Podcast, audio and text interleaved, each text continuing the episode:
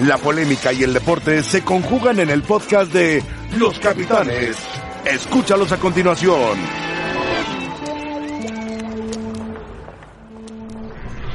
Hola, ¿qué tal? Bienvenidos a Los Capitanes. Como todos los días, hoy somos menos y por lo tanto tendremos más tiempo para hablar. Rafa, ¿cómo estás? Muy bien. Paco Gabellana, ¿cómo estás? Ramón, buenas tardes. También estará con nosotros Rebeca, que nos va a ayudar. Eso nos ayuda, nos saca. Vas a tener más espacio para Vamos a tener más espacio. Bueno, pues, ¿con qué empezamos? Empezamos con Tomás. Tomás Boy. ¿Por qué Tomás Boy? Porque dio una entrevista.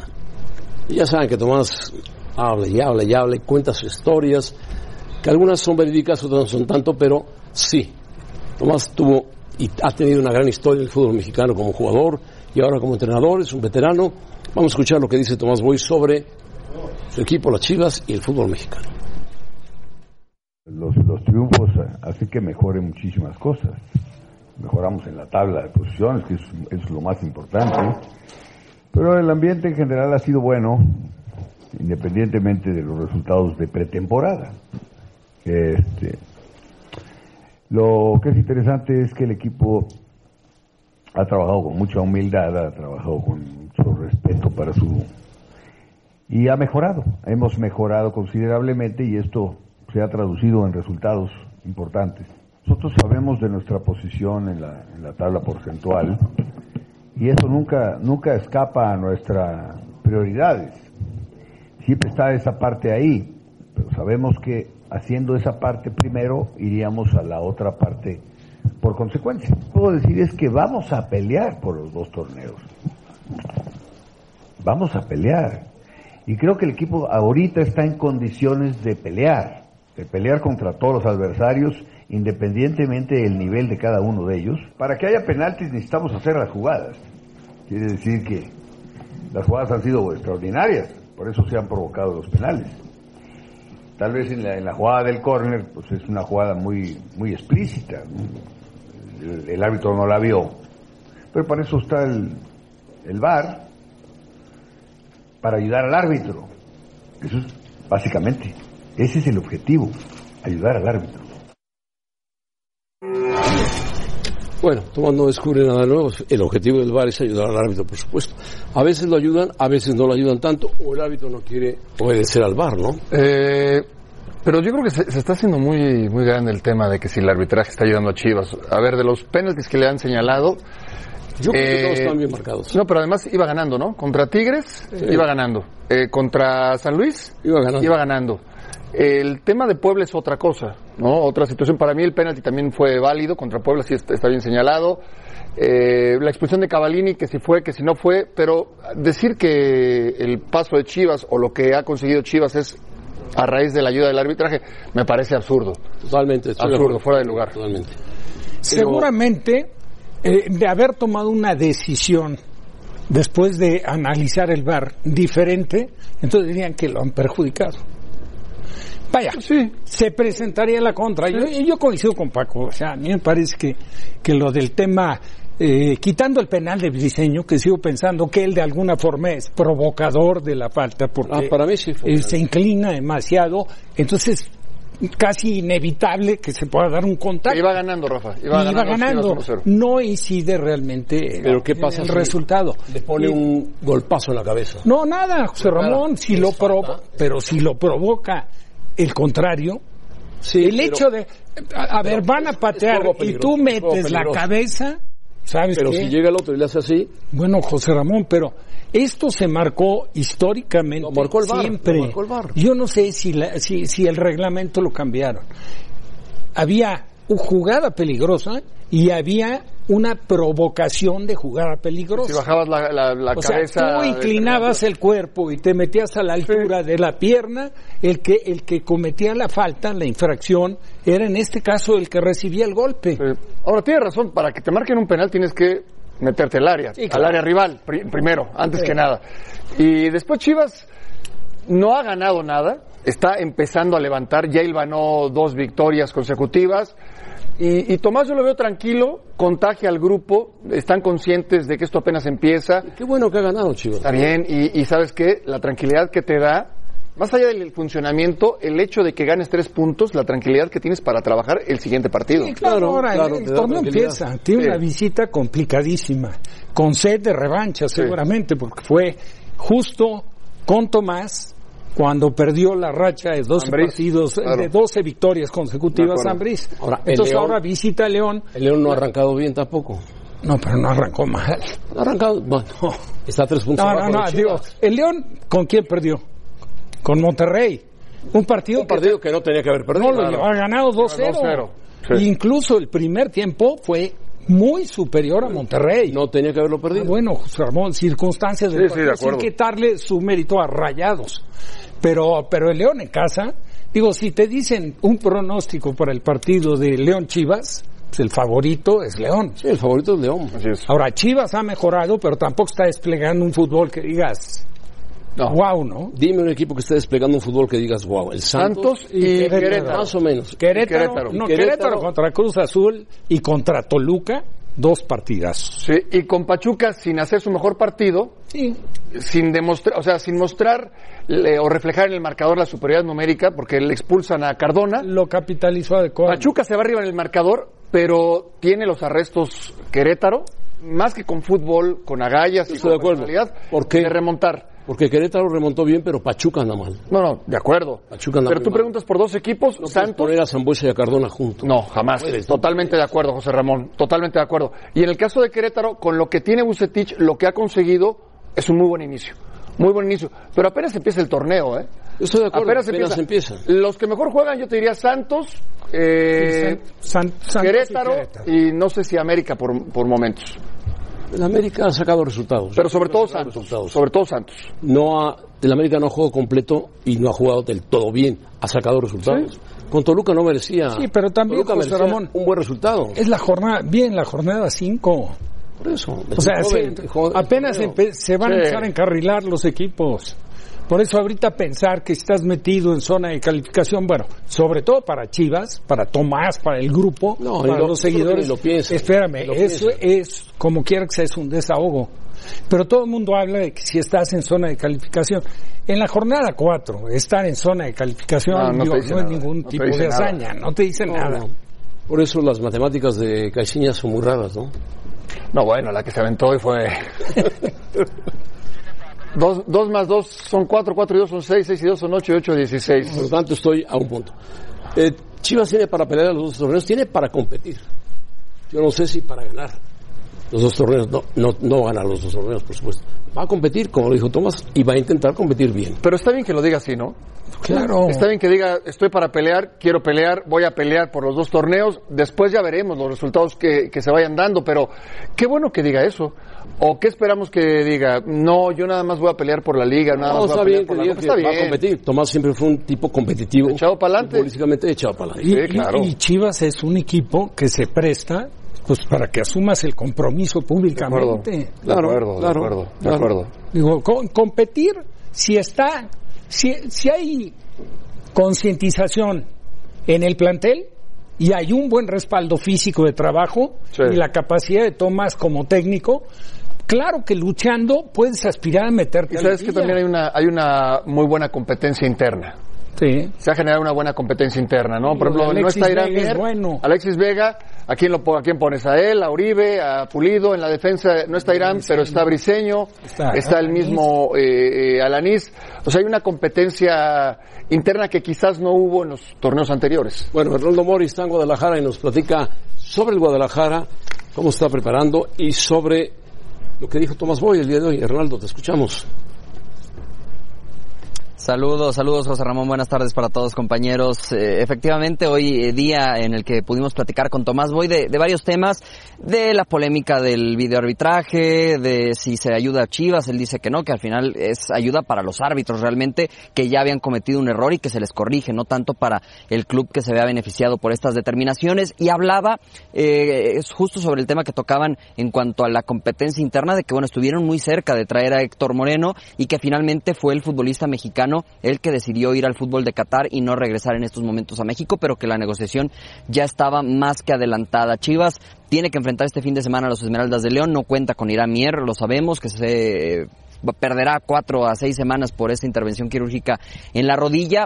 Tienen que eh, seguir ahí manteniéndose el pollo briseño, Van Rankin, el caso también de Osvaldo Alanís y eh, bueno, eh, adelante, un poco más adelante en el campo, Michael Pérez también ya recuperándose físicamente después de la lesión muscular que sufrió contra el Puebla, aunque no está garantizado que regrese a la titularidad todavía. El que sí podría regresar, José Ramón ya, es Miguel Ponce, lateral izquierdo, fue suspendido después de ser expulsado contra Puebla y ya tras haber pagado ese partido de suspensión está eh, listo para que Tomás Boy lo pueda tomar en cuenta este fin de semana frente a los Esmeraldas de León. Eh, muchos temas los que se tocaron con Tomás Boy, pero principalmente esos, José Ramón, que no ve ayuda arbitral para el Guadalajara y que estuvo muy cerca de traer a Héctor Moreno en este mercado de pases.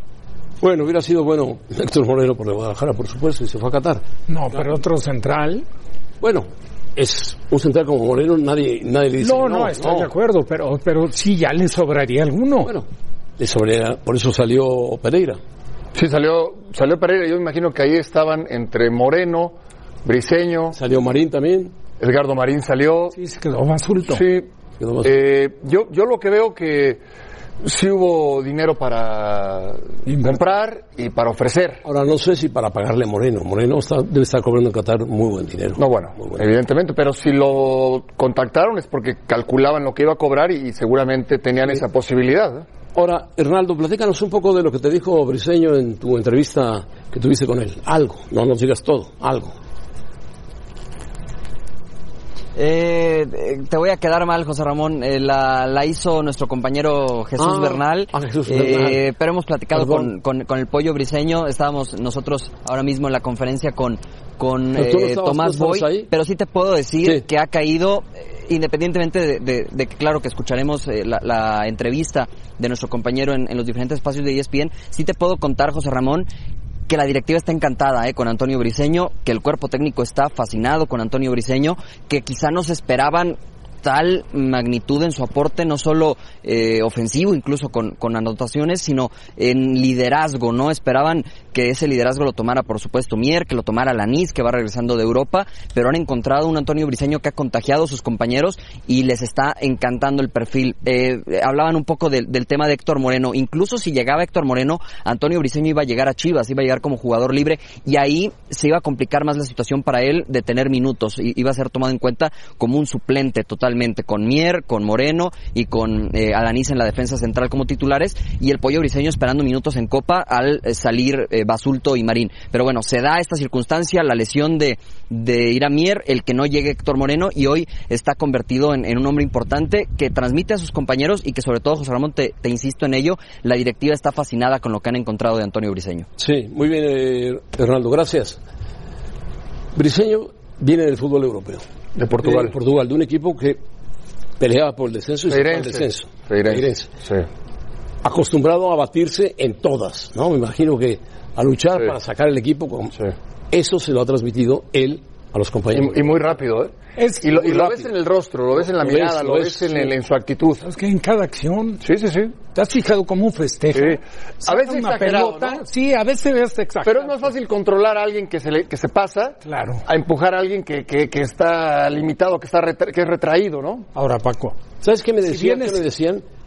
Que, bueno, además de Tomás, que quien más ha trabajado con Chofis, ¿quién crees que es? ¿Quién? Que le ha dicho, haz esto. Oribe. Oribe. Sí, claro. Oribe es el que más ha trabajado con pues Es el que tiene más experiencia. Muévete así. Y el que aparte tiene la capacidad. O sea, él, cuando se sale de la zona es un jugador inteligente. Pero los entrenamientos, que trabaja mucho, que habla mucho con él, que ha hecho una buena ha ligado bien con... Es que esa es la contratación. El, el, tema de Oribe no nada más es... O sea, no lo contratas para que sea líder de goleo, ni el campeón goleador, porque no lo va a hacer. Es para que te aporte... Un ejemplo. Te va a hacer goles profesional 100% y va a contagiar y va a controlarte el vestidor, ¿eh? Gente como Oribe Peralta, mm, no sé si Briseño, que es más joven. Alanís. El mismo Alanís, eh, te van a controlar a los chicos que de repente no tienen el orden que tendrían o deberían tener, te ayuda a controlarlos. ¿Sabes qué otro? Mier por ejemplo. Recorrido. Retomando Molina, más serio. Molina, Rafa, Molina. Molina, también. Más serio, pero... No, pero Ramón tiene una trayectoria. Muy bueno, muy bueno. con Monterrey, central y lateral, seleccionado. eh, ha hecho un muy Sí, buen sí, sí. trabajo en Querétaro, hizo muy ¿Cómo buen no? trabajo. Bueno, vámonos con Rebeca. ¿Cómo está Rebeca? Muy bien, José Ramón, te saludo con muchísimo gusto al resto de la mesa de los capitanes, a todos ustedes que nos acompañan. El día de hoy es el Día Internacional de el Zurdo. Por eso nosotros vamos a hablar de algunos de los zurdos importantes, no todos. Tenemos un zurdo en la mesa. Tenemos un zurdo en la mesa. Rafa, Rafa, zurdo. Sí. Muy bien, Rafa. Pues dicen que los zurdos son más inteligentes, yo no sé. Yo no bueno, soy zurda. nada más esta parte de aquí del cerebro les funciona. No, no es cierto. Combinan los dos, lo practican muchísimo. Nuestra compañera Miroslava es derecha y zurda, ¿qué comentaban? No. Zurda. Pero por eso es tan viva de mente, Todo, porque lo tiene perfecto, ahí bien todo trabajado, Miroslava bien lista. Bueno, Pero ha vamos habido- a ha habido revisar. grandes zurdos. ¿Eh? Dime tú un zurdo que Sí, conozcas. algunos de los grandes zurdos del deporte. No estamos hablando de todos. Comenzamos con el número 5. Yo nunca, nunca brasileño. supe que Senna fuera zurdo, pero bueno. Sí, y uno de los más rápidos, considerado uno de los pilotos, pues, más veloces en Pero- la historia, tres veces campeón de la Fórmula 1. No, más audaz, más espectacular, más valiente. Sí. Bueno, podríamos estar de acuerdo. Número 4, Rafael Nadal. Sí, Sí, cómo no. Sí, claro. Y hablando de tenistas, también John McEnroe era zurdo en su momento, Sí. antes de que Rafa Jimmy Nadal fuera Connors. lo que es. Jimmy Connors. Connors. también. Zurdo. Sí. Rafa Nadal con 18 títulos de Navratilova. Grand Slam. Navratilova también muy bien. Con el número 3 revisamos Maradona. ¿Qué podríamos decir de Maradona? Fantástico.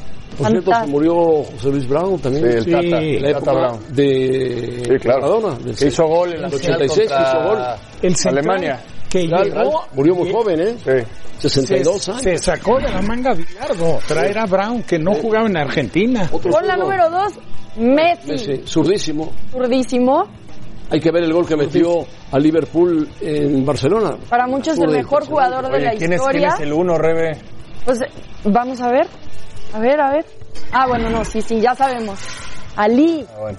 Que Pero- comentaban pero algo muy Ali interesante. Era zurdo y se cambiaba, se cambiaba de guardia. Cambiaba la guardia, Cambiaba de guardia. Yo, yo desconocía que fuera zurdo. Yo también. también. De verdad. También no Para sabía. mí siempre fue derecho. Pero ve, la versatilidad, Ahora- qué bueno que tanto le sumó a Ali, por supuesto. Como boxeador, poder cambiar tu guardia de ¿Sabes quién derecha a también? izquierda. Babe Ruth. Pero ha habido Babe muchos Ruth zurdos. Babe también es Ruth, otro de los Mickey grandes. Mantle, Sandy Koufax, Sandy Koufax, el Toro Valenzuela, el Toro Valenzuela, Hay muchos. Randy, Randy Johnson. Rivelino. ¿Te acuerdas de Randy Johnson. Andy Johnson. Sí, sí, sí. ¿Sabes qué? Rivelino, Gerson. Sí.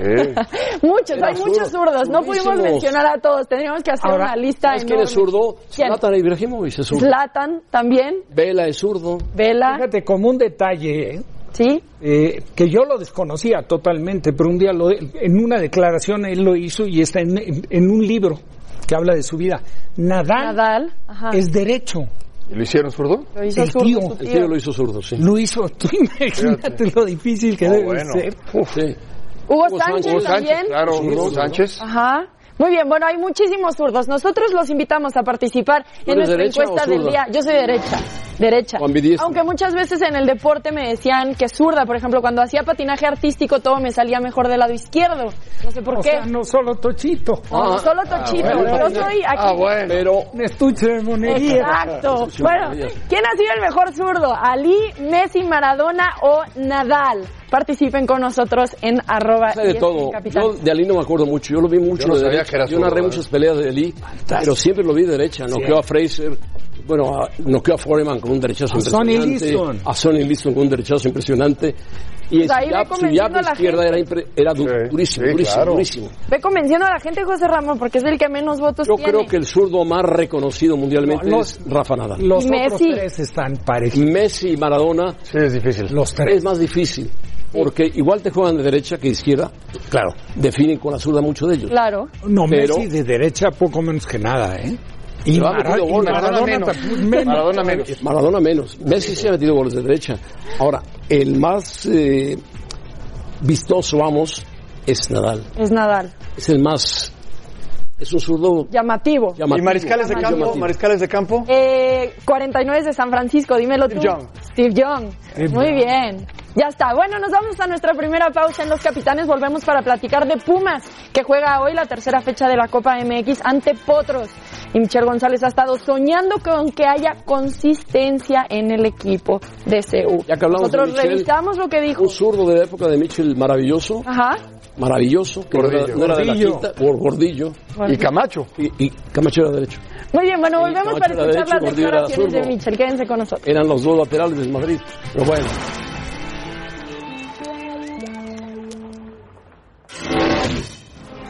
Nunca ves dónde vas a perder, pero es cierto que tienes que estar preparado.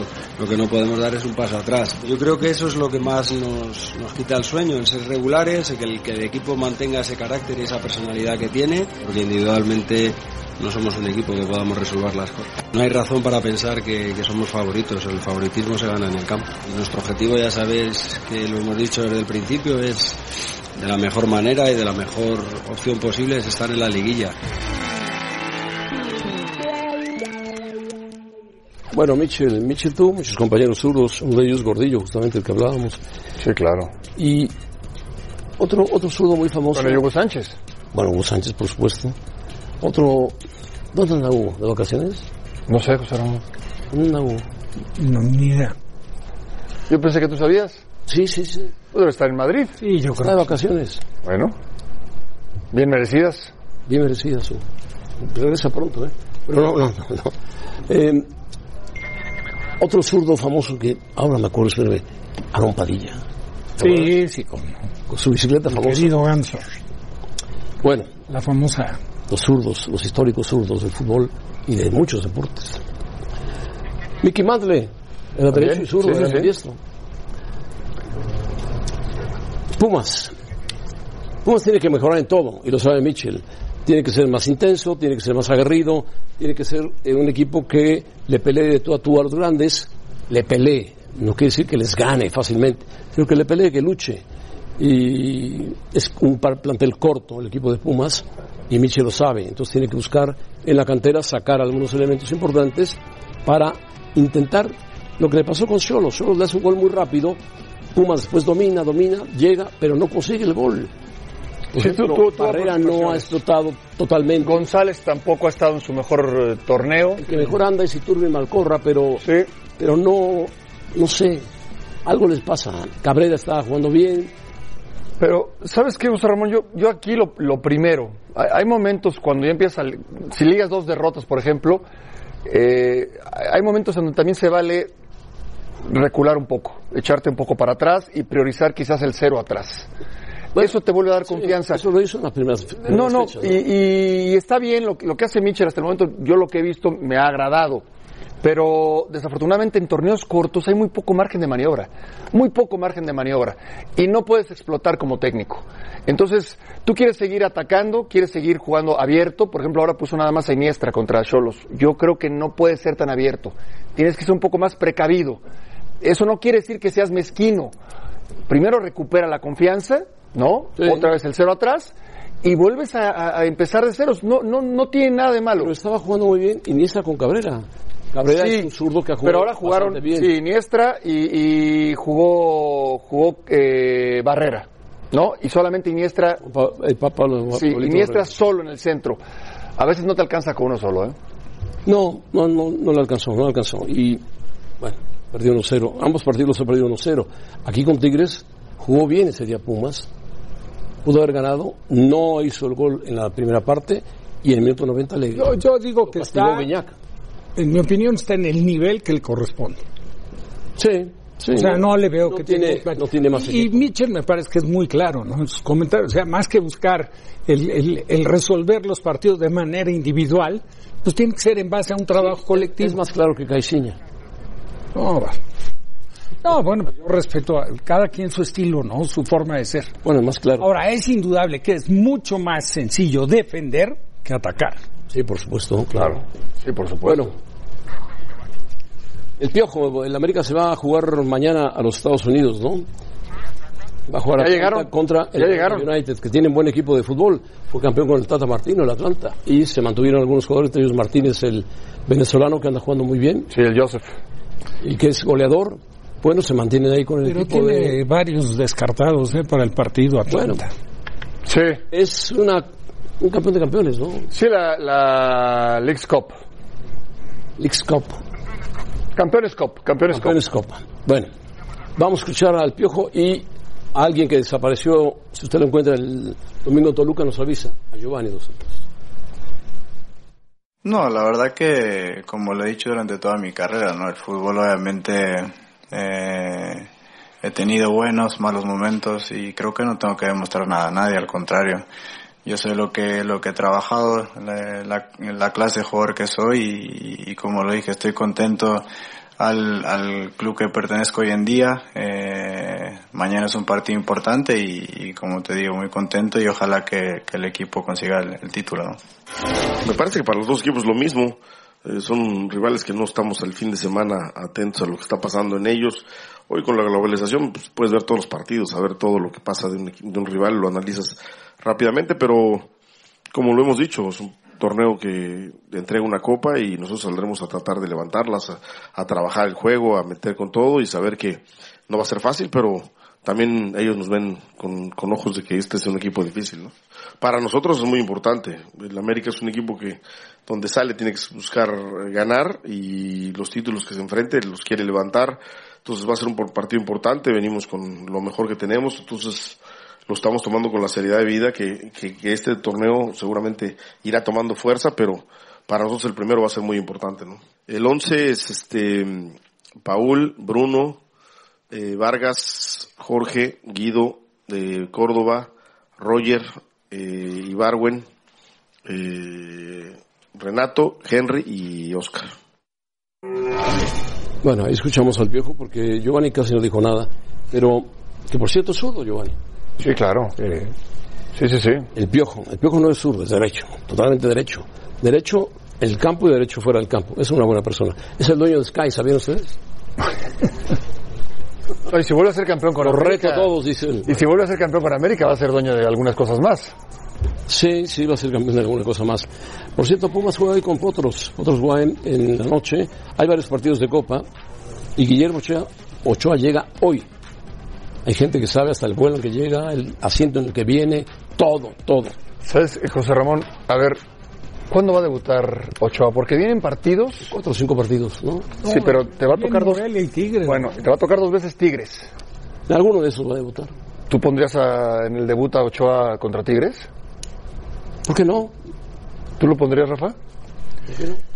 ¿Por qué no? Te digo algo, casi, casi lo dejaría a la decisión de él. Bueno. ¿Por qué no? Porque corres el riesgo de que Guiñac te haga dos o tres goles. Sí, te das tres Correcto, pero, pero físicamente es un buen portero. No, no, no, yo no digo... Forma, no, no, ha seguido entrenando. A ver, José Ramón, Ochoa es quien es, punto. Pero acabas vas a llegar. Eh, ¿Es diferente jugar en la Ciudad de México, por ejemplo? No hizo pretemporada. No, no hizo pretemporada, es diferente jugar... El, el balón eh, es diferente jugar en la altura a jugar a nivel del mar. Acuerdo, sí. Eh, una serie de factores que no hay que tomarlos en cuenta, vaya, a eso me refiero, hay que tomarlos en cuenta, ¿no? Sí, que aparte son factores que cuando fallas en la portería se nota más que en cualquier otra. Oh, bueno. En cualquier otro lugar de Y ese es un tema. Si sales mal y Guiñac te remata, pues sí. Y otra cosa, hablando de la trayectoria, Ochoa es, ya es Ochoa. Y, que no se me tome mal, pero cuando estás acostumbrado a que te hagan cuatro años. Sí, pero cuando estás acostumbrado a que te hagan dos, tres o cuatro goles por partido, le pasó en Francia en alguna ocasión. Claro, y, y cinco atajadas varias o veces atajadas. pasó en Francia. Sí, y después se te hace, se te hace costumbre, ¿eh? Una cosa es cuando tienes tu arco en cero constantemente, como portero, por ejemplo, a cuando estás acostumbrado a que te hagan dos o tres goles por partido y de todos modos la gente te aplauda, salgas en la primera plana o te condecoren como el mejor arquero de la, de la liga. Por cierto, él juega el Porto Ojo con eso. el Krasnodar, el partido de vuelta. Sí, va ganando 1-0. ¿Y el Ajax? Ah, va ganando 1-0. Sí. Y el Ajax también juega el PSV, ¿no? Juega el no, el PSV ya fue eliminado. El Ajax juega también el partido de vuelta. Bueno, vámonos a pausa. La tercera fecha de la Copa MX, Necaxa ante Dorados. Esta noche, 8.55 pm tiempo de la Ciudad de México por ESPN 2.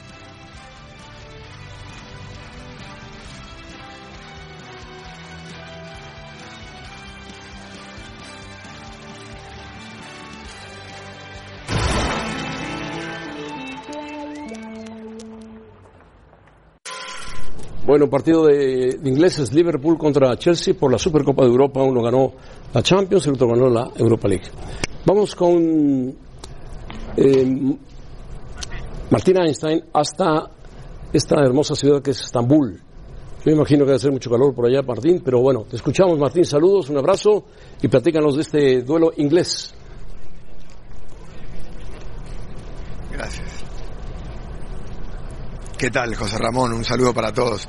Una ciudad hermosa, una ciudad con eh, muchísima acción. El día de hoy es un día festivo, había muchísima gente en eh, la calle, cuna de culturas, de civilizaciones, con influencias de diferentes continentes, el puente entre Asia y Europa. Y aquí, a nuestras espaldas, Hagia Sofía, una de las grandes catedrales de las mezquitas, eh, una ciudad que tiene una cantidad de minaretes, que son estas torres que tienen las mezquitas, que se ven desde todas las colinas, una ciudad muy rica culturalmente, pero que se tiñe de fútbol inglés, porque terminó la temporada de esa manera, con un duelo entre equipos ingleses para definir el mejor equipo o club de Europa, con Tottenham y Liverpool, y comienza también con un duelo típicamente inglés. Este Chelsea eh, disminuido por la imposibilidad de fichar tras la sanción de la FIFA y además con la salida de Eden Hazard, pero de alguna manera la figura de una leyenda como Frank Lampard llegando al comando técnico los ha aunado, los ha unido. Y esa es la mentalidad que quiere Lampard tener para su equipo, un equipo fuerte, una piña. Del otro lado está Klopp, que vuela por los aires, el Liverpool que gana, golea, que comienza bien la Premier League, que es un equipo que funciona bien y más allá de lo que ha logrado, muy importante, el haber conquistado la Champions League, ahora claro, encima tienen confianza. Me he reencontrado con el hombre que eh, tiene piropos para mi voz, con Jurgen Klopp, que me volvió a hablar de la voz. Me dijo, ¿qué pasa con tu voz? ¿Por qué es así? Bueno, más allá de eso, también hablamos de fútbol y aquí tenemos la palabra del técnico del Liverpool, campeón de la Champions con los objetivos claros para el año que comienza.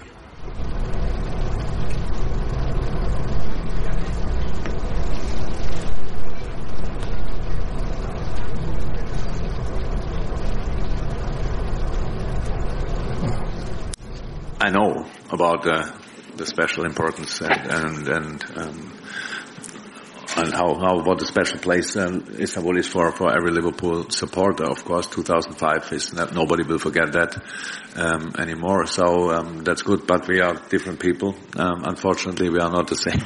Uh, we are now the team 2019-20, and that's uh, a pretty good one as well.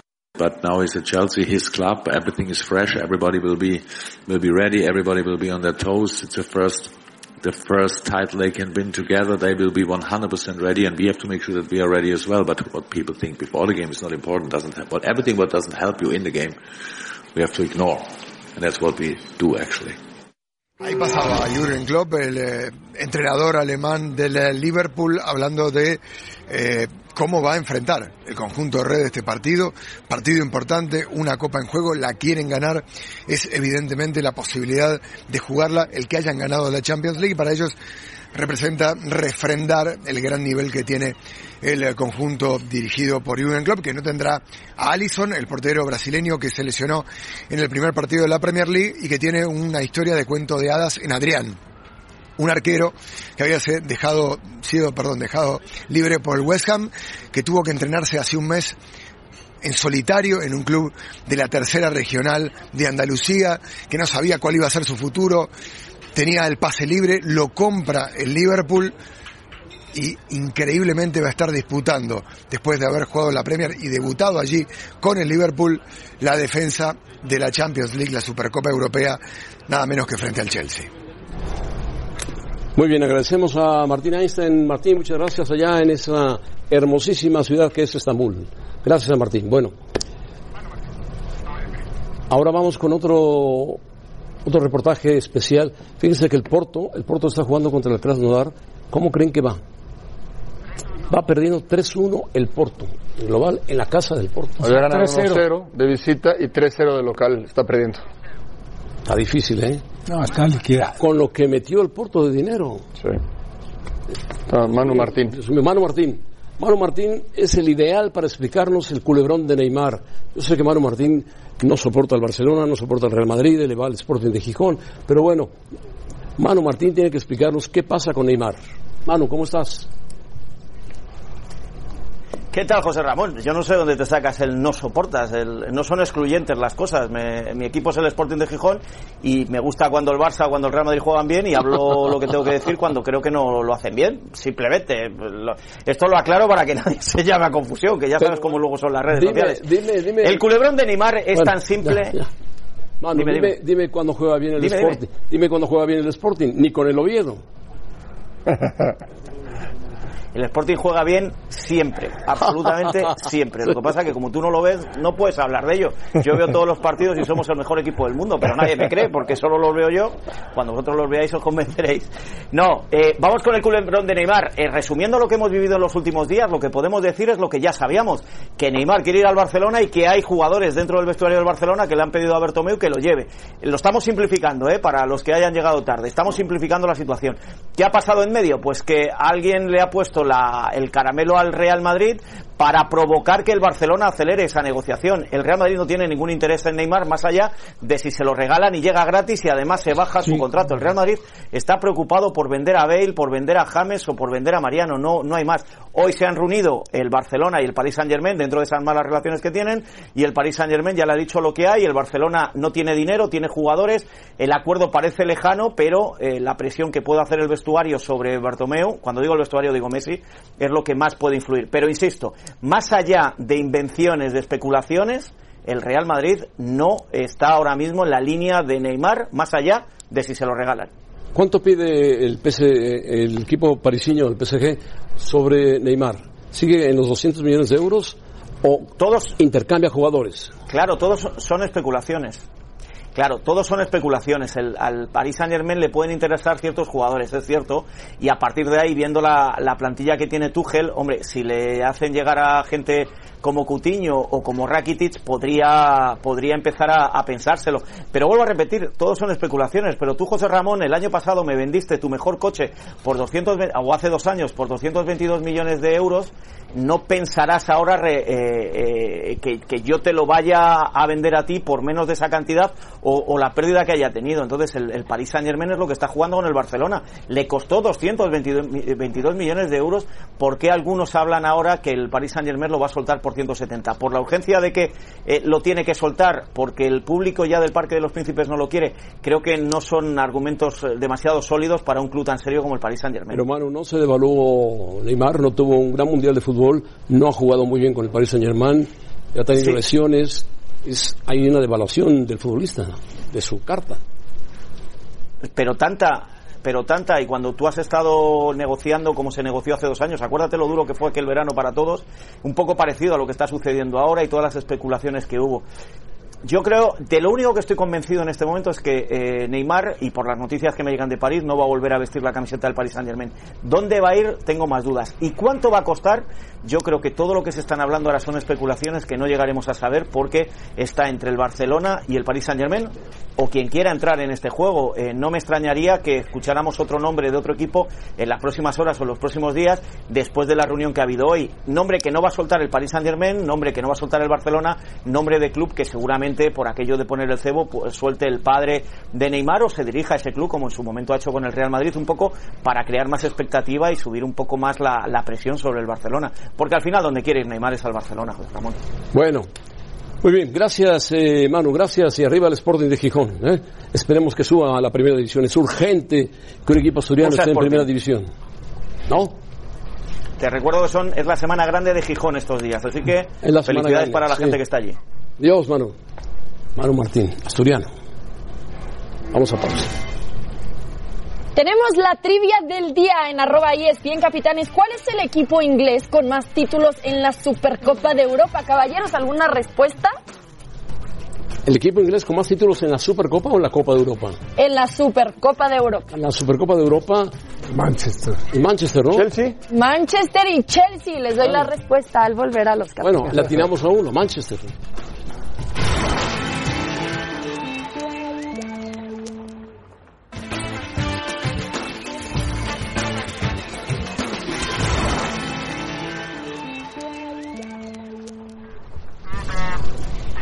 La trivia del día. ¿Cuál es el equipo inglés con más títulos en la Supercopa de Europa? ¿Dijeron Manchester y Chelsea? No, que, no, que lo diga María. La respuesta es el Liverpool con tres Ramiro campeonatos, Pineda, que lo diga. 1977, 2001 y 2005. ¿Sabías eso, Ramiro? No, pero lo escuché antes de entrar. Así que por eso ya más O sea, o menos ni Chelsea ni. Manchester, Liverpool. Así es. Cuatro veces. Cuatro veces. ¿Cómo está Ramiro? Bastante bien, ya contento. Por fin tenemos ¿Por NFL. qué estás Es contento? la época mejor del año, ya tenemos NFL. Yo pensé que por los Ya Panamericanos estabas. No, los Panamericanos contento porque se dio un buen resultado con las 37 medallas de oro. Bastante bien, nos ha ido. ¿Tú crees que algún día sea deporte olímpico el fútbol americano? No, lo dudo mucho. Por el desgaste que hay para un juego, es muy difícil en un periodo de 3, 4 semanas poder hacer. Pero y se practica en pocos países. Realmente lo que es el fútbol americano profesional. Bueno, en Europa hay muchas ligas de fútbol americanas. En los mejores países, por ejemplo, Austria, Alemania, tienen su propia liga de muy buen nivel. Bueno, platícanos de los vaqueros. Los vaqueros tienen ahorita una cantidad de problemas con las situaciones contractuales de su corredor, de Zeke Elliott, y ahora su coreback, que aún le falta un año de contratos, también está pidiendo más dinero en su contrato, pero la diferencia es de que este último sí se ha presentado, está entrenando, no tiene Pero ningún Dallas, inconveniente. Dallas tiene dinero. tiene un tope salarial y es justamente lo que lo ha metido en problemas. Ellos quieren pagarle a sus mejores jugadores, ponerlos dentro del top 5 de los mejores pagados de la liga, pero estos tres, su corredor, su coreback y su receptor, quieren ser el número uno. como mejores O sea, ya están fuera, ya están Sí. fuera de la liga en, en cuestión de pagos, pero ahora Están quieren en ser el más límite, todavía. exactamente, están en el límite del tope salarial que pone la liga y esto los está metiendo en problemas. Su corredor, que sin él pudieran meterse en muchos problemas, ni siquiera llegar a playoff, ni siquiera se ha presentado de entrenador. Pero ¿qué tan, qué tan común es eso? Por ejemplo, eh, lo hace Antonio Brown, el tema de Elliott, ahora también Prescott, aunque es distinto. Eh, se empiezan a contagiar, es decir, no está hablado, eh, no está ya estipulado. Sí, es algo que la liga les ha, tiene muchos permisos, por así decirlo, de que si no se presentan a tal fecha tienen hasta otra fecha. Y el peor ejemplo fue el que tuvimos con Livion Bell, el corredor Claro. que estaba en, en los Steelers en, en Pittsburgh, que decidió jugar, no jugar un año para ver quién le podía dar ese contrato.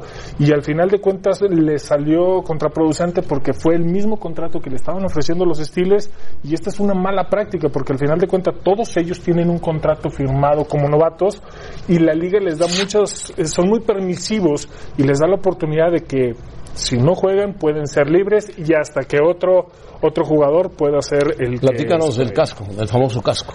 Sí, ha habido 32 jugadores que metieron una excepción porque la liga ha estado revisando toda la cuestión de las conmociones para tener mayor seguridad, este, pero los jugadores más veteranos, eh, ahora sí que están bien acostumbrados a la anterior tecnología, ejemplo, un ejemplo. pero no es la más, no es la más segura. Eh, justamente Tom Brady y Antonio Brown fueron los primeros que levantaron la mano. Uno de ellos, eh, el que estamos viendo en pantalla, dijo: Yo ya no quiero jugar, yo no necesito la NFL si no me dejan o no me permiten jugar con el casco que yo tenía anteriormente, el modelo que tenía O anteriormente. sea, el del año pasado. tenía 10 años jugando Ah, con 10 ese años casco, con ese entonces realmente la tecnología tiene que cambiar y justamente ya ¿No se alinea? jugar. ¿No se alinea? Parece ser que ya. Ya está bien, ya puede ¿Qué- regreso. ¿Qué fue del caso de Kaepernick? ¿Ya ¿Va a regresar o va a regresar? Mm, muchas cosas políticas que, bueno, vamos a ver qué pasa. Un atleta, un atleta de Estados Unidos en los Panamericanos también puso el himno la rodilla en tierra. Así ¿eh? es. El esgrimista. Sí. Ramiro, Muchísimas gracias. Felicidades, estás contento, ¿eh? Contentísimo. Fútbol americano. La segunda semana de la pretemporada de la NFL está en las pantallas de ESPN. Acompáñenos este jueves 7 pm tiempo de la Ciudad de México. El duelo, los Raiders ante los Cardenales por E ESPN 3. Momento de revisar el resultado de la encuesta que ya lo tengo preparado aquí para ustedes. ¿Quién ha sido el mejor zurdo? Leonel Messi con el 43%. Messi, Gracias Messi por ganó. participar con nosotros en Bueno, arroba está bien. ESPN Capitanes. Yo con esto me despido, caballeros. Muchísimas gracias. Nos vemos al rato a las 5 en NFL. Un gran zurdo Messi, indudablemente. Por cierto, le decía el productor que vamos a enlazar al aeropuerto. Llegó Guillermo Ochoa.